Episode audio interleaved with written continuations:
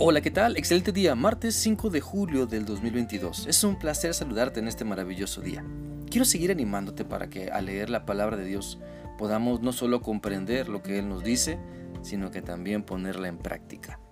Y con esto en mente te animo para que sigamos meditando en lo que la Biblia dice en la segunda carta del apóstol Pedro capítulo 2.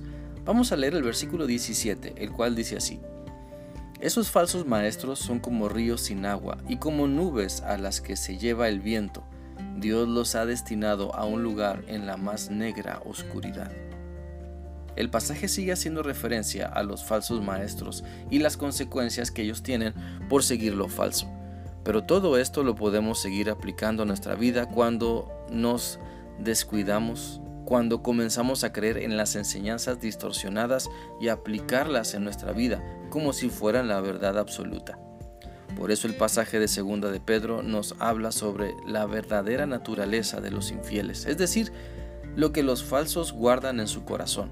Y para descubrirlos se usan tres expresiones que nos ilustran eh, lo que son y su destino, ese destino que Dios ha preparado como consecuencia de su falta de arrepentimiento. En primer lugar, entonces, el pasaje nos dice que comportarse como personas que creen en lo falso es semejante a un río seco, a un río sin agua, donde antes fluía la vida, ahora ya no más, donde antes el agua fluía para vida, ahora solo hay charcos estancados malolientes. Eso pasa cuando nos dejamos engañar por lo falso. Nuestra vida se consume, nuestra vida se desgasta en lo que no, no, nos nutre y terminamos cansados, secos, sin ánimo, porque lo falso termina chupando toda tu vitalidad. Eso hace el engaño, eso hace el error en tu vida. Por lo tanto, si te sientes todo seco por dentro y por fuera, revisa muy bien en lo que estás creyendo si te sientes en un desierto como buscando un manantial, pero cuando lo descubres ese manantial está seco, entonces necesitas que Cristo, el agua viva, te llene de su presencia para que puedas disfrutar la vida que Él te ofrece hoy. Quiero compartir contigo lo que dice la Biblia en Jeremías 2.13. Mi pueblo ha cometido dos pecados en mi contra. Me ha abandonado a mí, fuente de agua viva, y luego sus, sus propias cisternas, pero esas cisternas están rotas y no pueden darles agua. Así son los falsos maestros y las personas que creen en ellos. Están secos, no tienen nada que ofrecer en cuanto a la verdad, en cuanto a una nueva vida transformada por Cristo. Por eso estemos alertas en no dejarnos impresionar por lo que nos llevará a una sequía espiritual. La segunda ilustración que se usa en el pasaje de segunda de Pedro nos hace ver que las personas que viven creyendo en la mentira son como niebla llevada por la tormenta. Mira, si ya hay desilusión en la vida de las personas por la sequía espiritual, bueno, todavía lo falso trae más carga, más tristeza y desilusión al ver que las nubes de bendición se aproximan, pero nunca llegan a ellas. Así son las falsas enseñanzas.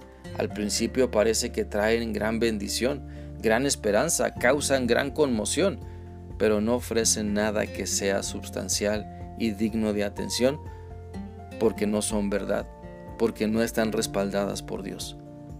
Y la tercera expresión que se usa en el pasaje de 2 de Pedro para referirse a las consecuencias de quienes están creyendo en lo falso es que para ellas está reservada la más densa oscuridad. Y bueno, como Dios es luz, al no creer en Él, lo que les espera a quienes rechazan a Dios y sus planes, pues es la más densa oscuridad en la cual viven y a la cual ya se acostumbraron. La Biblia dice en 1 de Juan 1:5, este es el mensaje que hemos escuchado de Jesucristo y se lo estamos comunicando a ustedes. Dios es luz y no hay oscuridad en él. Por lo tanto, te animo a que podamos dejar de creer en mentiras que nos llevan a ser falsos. Dejemos que el Espíritu Santo nos guíe a la verdad, nos mueva a vivirla y no separarnos nunca de ella. Entendamos que la falsedad solo vacía nuestra vida para llenarnos de miseria. Pero lo que Dios quiere es darnos vida plena cuando creemos que solamente Cristo nos salva y que su Espíritu Santo solamente nos llena y nos guía. Espero que esta reflexión sea útil para ti y que sigas meditando en lo que Dios te ha mostrado hoy. Que sigas teniendo un bendecido día. Dios te guarde. Hasta mañana.